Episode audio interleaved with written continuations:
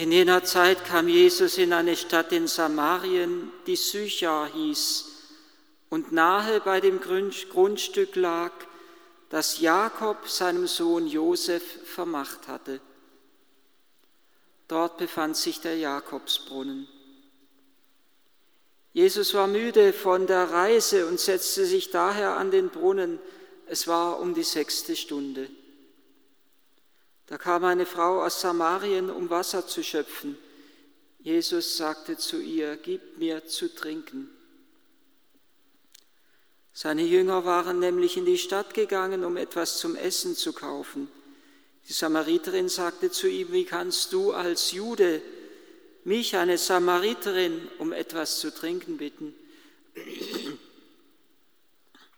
Die Juden verkehren nämlich nicht mit den Samaritern. Jesus antwortete ihr, wenn du wüsstest, worin die Gabe Gottes besteht und wer es ist, der zu dir sagt, gib mir zu trinken, dann hättest du ihn gebeten und er hätte dir lebendiges Wasser gegeben. Sie sagte zu ihm, Herr, du hast kein Schöpfgefäß und der Brunnen ist tief, woher also hast du das lebendige Wasser? Bist du etwa größer als unser Vater Jakob, der uns den Brunnen gegeben und selbst daraus getrunken hat, wie seine Söhne und seine Herden? Jesus antwortete ihr, wer von diesem Wasser trinkt, wird wieder Durst bekommen. Wer aber von dem Wasser trinkt, das ich ihm geben werde, der wird niemals mehr Durst haben. Vielmehr wird das Wasser, das ich ihm gebe, in ihm zu einer Quelle werden, deren Wasser ins ewige Leben fließt.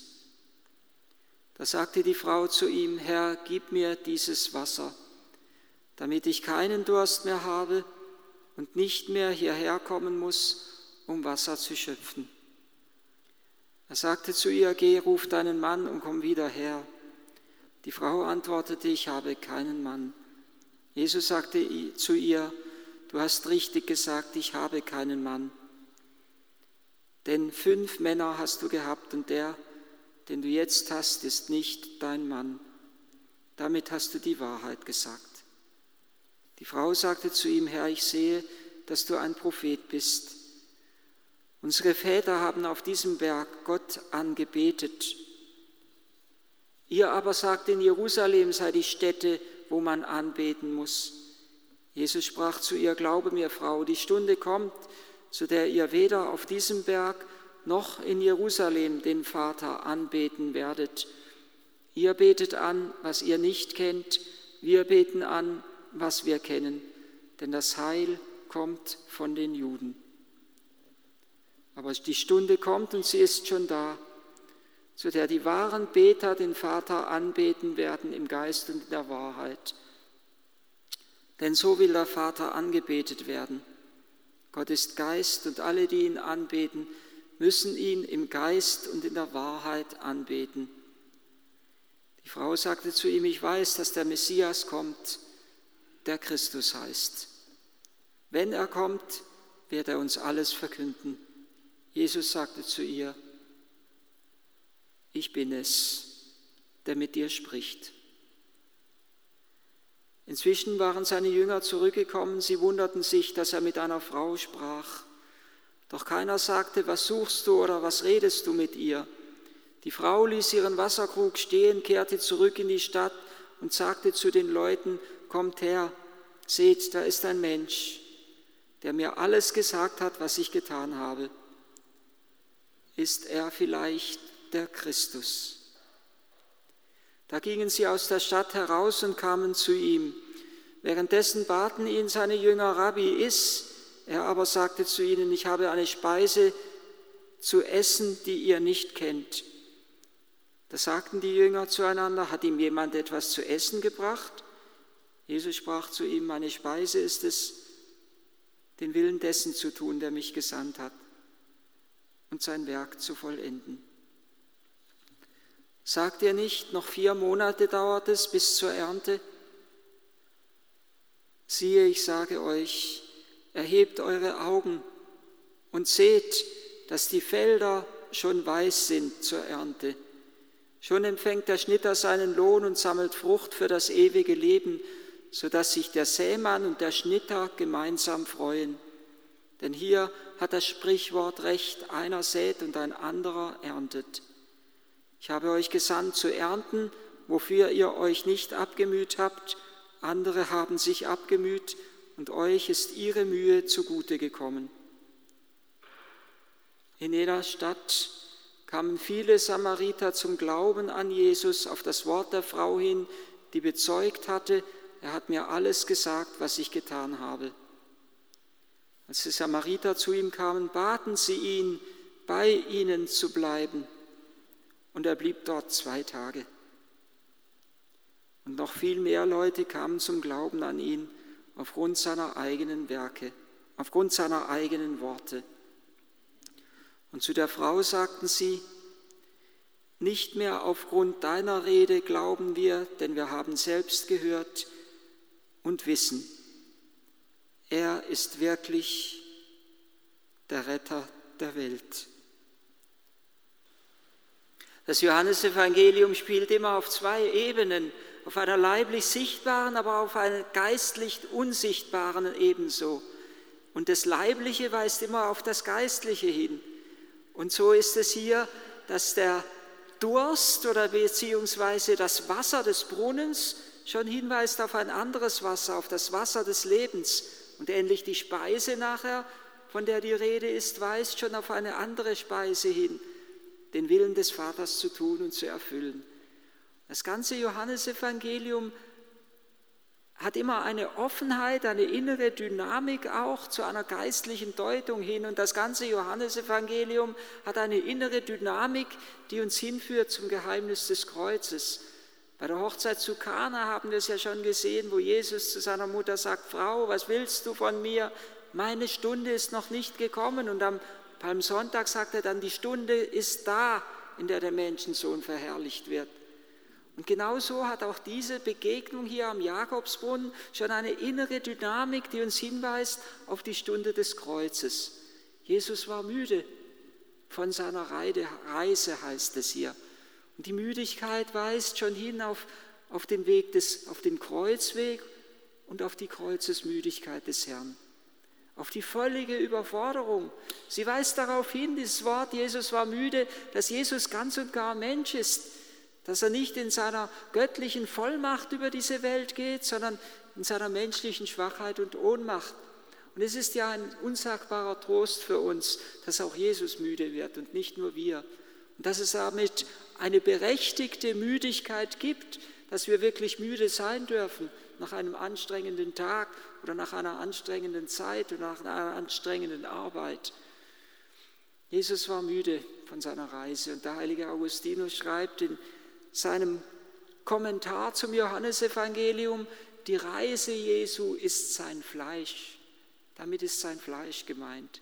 Also nicht nur die Reise, die auf der er momentan gerade unterwegs ist, die Reise, die ihn führen soll von Judäa nach Galiläa und die ihn durch Samaria hindurchführt, sondern vielmehr die Reise, die ihn für, geführt hat von der Herrlichkeit des Himmels in die Armut unseres Menschseins hinein, die Reise, die ihn geführt hat durch die 30 Jahre hin bis zu seinem öffentlichen Wirken, bis zum Beginn seines Auftretens in dieser Welt, seiner sichtbaren Auftretens in dieser Welt. Die Reise, die ihn durch diese Welt geführt hat, die ihn Kraft kostet. Und warum sie ihn Kraft kostet, wird ja uns ganz besonders deutlich in der Begegnung mit der blutflüssigen Frau, die sich von hinten an Jesus herandrängt, um sein Gewand zu berühren. Und Jesus spürt, dass eine Kraft von ihm ausgeht. Es kostet ihn Kraft, uns Menschen zu begegnen. Und wir alle haben das wahrscheinlich schon die Erfahrung gemacht, dass wir Begegnungen haben, die uns Kraft kosten. Vielleicht würden wir eher sagen, die uns Nerven kosten, weil der andere nicht ganz einfach ist, dem wir begegnen mögen. Aber Jesus spürt es bei jeder Begegnung. Es kostet ihn Kraft, weil eine Kraft von ihm ausgeht. Jesus wird müde, sagt es Augustinus in seinem Kommentar, um deinetwegen. Er wird schwach, es geht eine Kraft von ihm aus, damit die blutflüssige Frau stark wird. Er wird schwach, damit wir stark werden. Oder wie es dann Augustinus sagt, in seiner Stärke hat Gott uns erschaffen. In seiner Schwäche schafft er uns neu. In seiner Stärke hat er uns erschaffen. In seiner Schwäche am Kreuz schenkt er uns das Geschenk, gibt er uns das Geschenk der Erlösung. Die äußerste Schwäche Jesu am Kreuz ist in dem Moment erreicht, wo der Evangelist sagt, Jesus schrie auf und er hauchte seinen Geist aus. Es ist die äußerste Kreuzesmüdigkeit, der äußerste Punkt, zu dem Jesus bereit ist, in die äußerste Schwäche hineinzugehen, damit wir stark werden in ihm. Jesus war müde von seiner Reise und nicht nur das, sondern auch die Zeitangabe weist hin auf die Stunde des Kreuzes. Es war um die sechste Stunde. Wir kennen diesen Begriff, die sechste Stunde wieder. Er ist uns vertraut aus der Passionsgeschichte, wo es heißt, wo Jesus zur sechsten Stunde gekreuzigt wird und wo es heißt, von der sechsten bis zur neunten Stunde kam eine große Finsternis über das ganze Land. Und die sechste Stunde hat noch einmal eine Bedeutung für die Sendung der Jünger und ganz besonders auch für den heiligen Petrus. Denn als er in der sechsten Stunde betete, da hat er eine Vision, dass auch den Heiden das Heil zuteil werden soll dass er sich nicht scheuen soll, zu Cornelius, zum Heiden Cornelius zu gehen, um dort in das Haus Heil und Heilung hereinzubringen. Jesus wird schwach in der sechsten Stunde, um uns stark zu machen. Und schließlich ist es auch die Bitte des Herrn, die er an die Frau am Jakobsbrunnen richtet, wo er sagt, gib mir zu trinken, die wiederum die Brücke stellt, die Brücke schlägt in die Stunde des Kreuzes hinein, wo Jesus schreit, mich dürstet. Gott bittet den Menschen, so groß ist Gott, dass er, dass er die Größe hat, sich so klein zu machen, dass er uns bittet, gib mir zu trinken und dass er noch vom Kreuz herabruft, mich dürstet.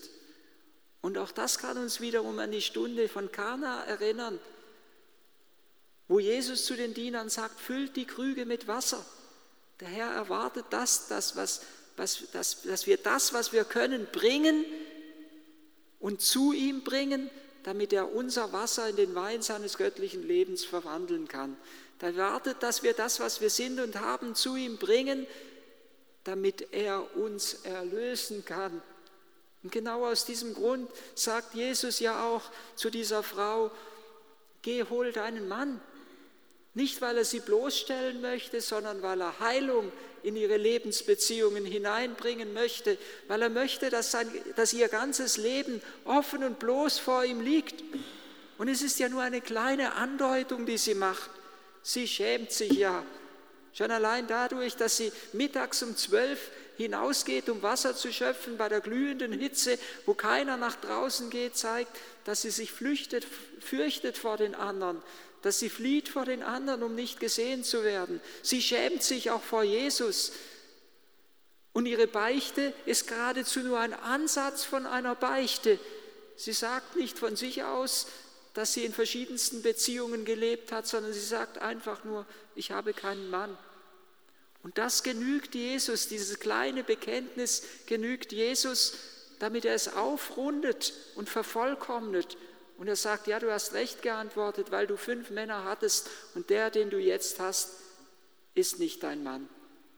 Und in, dieser, in diesem Wort dieser Frau und in diesem Aufrunden durch Jesus kommt zum einen das persönliche Lebensschicksal dieser Frau zum Ausdruck, zum anderen aber auch das Schicksal des ganzen Landes, in dem sie lebt.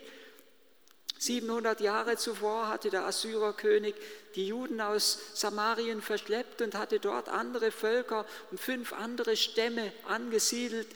Jeder dieser Stämme diente seinem eigenen Gott, verehrte die eigenen Götzen. Das Herz dieses Volkes war geteilt und es ist, als würde die Zerrissenheit dieses Volkes sich hinein verdichten in die Zerrissenheit dieses Menschenherzens, dieser Frau am Jakobsbrunnen. Und in ihrer Lebensgeschichte kommt ja eine ungeheure Sehnsucht zum Ausdruck. Eine Sehnsucht, geliebt zu sein, eine Sehnsucht, angenommen zu sein, eine Sehnsucht, das eigene Leben an jemand anderen verschenken zu dürfen. Das ist ganz ähnlich wieder, bei der Blut, wie, wieder wie bei der blutflüssigen Frau, wo es heißt, sie hatte ihr ganzes Vermögen verausgabt, sie hatte viele Ärzte aufgesucht um alle, und hat alles Mögliche von diesen Ärzten erlitten. Ähnlich wie die Frau bei den verschiedenen Männern. Nach, bei jedem hat sie irgendwie Heil und Erlösung gesucht. Und erst jetzt, wo alles nackt und bloß, ihr ganzes Leben nackt und bloß vor Jesus liegt, erst jetzt kommt die tiefste Sehnsucht, die im Herzen jedes Menschen gegenwärtig ist, zum Ausdruck. Und sie fragt nach dem Ort der Anbetung. Und damit fragt sie nach dem Ort der Begegnung zwischen Gott und Mensch. Und damit fragt sie nach dem Ort. Ist es Jerusalem, dem Ort des Opfers, dem Ort der Sühne, dem Ort, von dem Heil und Heilung und Heiligung ausgeht, dem Ort, der mir wieder die Reinheit schenkt, die ich verloren habe und der mich wieder zur Heiligkeit zur, zurückführt, dem Ort, wo Entsühnung möglich wird. Und Stück für Stück beginnt sie zu erahnen, dass Jesus selber dieser Ort ist. Er offenbart sich ihr, ich bin es, der vor dir steht. Ich bin der Messias. Ich bin die lebendige Verbindung zwischen Himmel und Erde. Ich bin der Heiland, der Retter der Welt. Sie kann es noch nicht fassen und noch nicht glauben. Ja, sie fragt noch, tastet noch, ähnlich wie bei der Blindenheilung wo, wo einer dann langsam beginnt zu sehen, er sieht etwas, wie, wie Bäume aussieht und, und umhergeht. Es müssen wohl Menschen sein, sagt der Blinde. So Stück für Stück werden die Augen geöffnet, genauso wie bei dieser Frau. So Stück für Stück beginnt sie zu erahnen und sie eilt in den Ort zurück und sie sagt, ob er vielleicht der Messias, der Christus ist. Und sie bringt andere zum Glauben an ihn.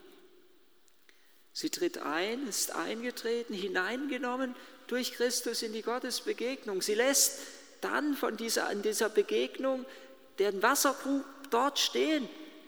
Ein Bild dafür, dass sie ihr altes Leben, ihre alten Begierden und Wünschen und Hoffnungen zurücklässt. Aber auch ein Bild dafür, dass sie selber zu einer lebendigen Quelle geworden ist, die hinübersprudelt, wie Jesus es sagt, ins ewige Leben, dass sie eine Verbindung durch Christus in die Ewigkeit hinein eingegangen ist, aber eine Quelle, die gleichsam auch wie ein lebendiger Strom andere mitzieht und andere mitreißt. Sie führt die anderen in die Begegnung mit dem Herrn, sodass auch sie erkennen, ja, er ist wirklich der Retter der Welt. Das, was sich hier ereignet, ist nicht nur eine einzelne Begegnung, sondern es ist der Heilsdialog zwischen Gott und Mensch, in dem wir aufgenommen werden. Und nicht umsonst wurde diese große Erzählung immer den Taufbewerbern vorgetragen. Sie gehört zu den großen Taufperikopen in der jungen Kirche, immer den Taufbewerbern vorgetragen als Vorbereitung für das Sakrament der Taufe. Und deshalb ist sie auch uns jetzt geschenkt als Vorbereitung auf das Osterfest dass wir unser Leben durchlichten lassen von der Gegenwart des Herrn, dass er eintreten darf mit seiner heilenden Gnade in all unsere zwischenmenschlichen Lebensbezüge und Lebensbeziehungen.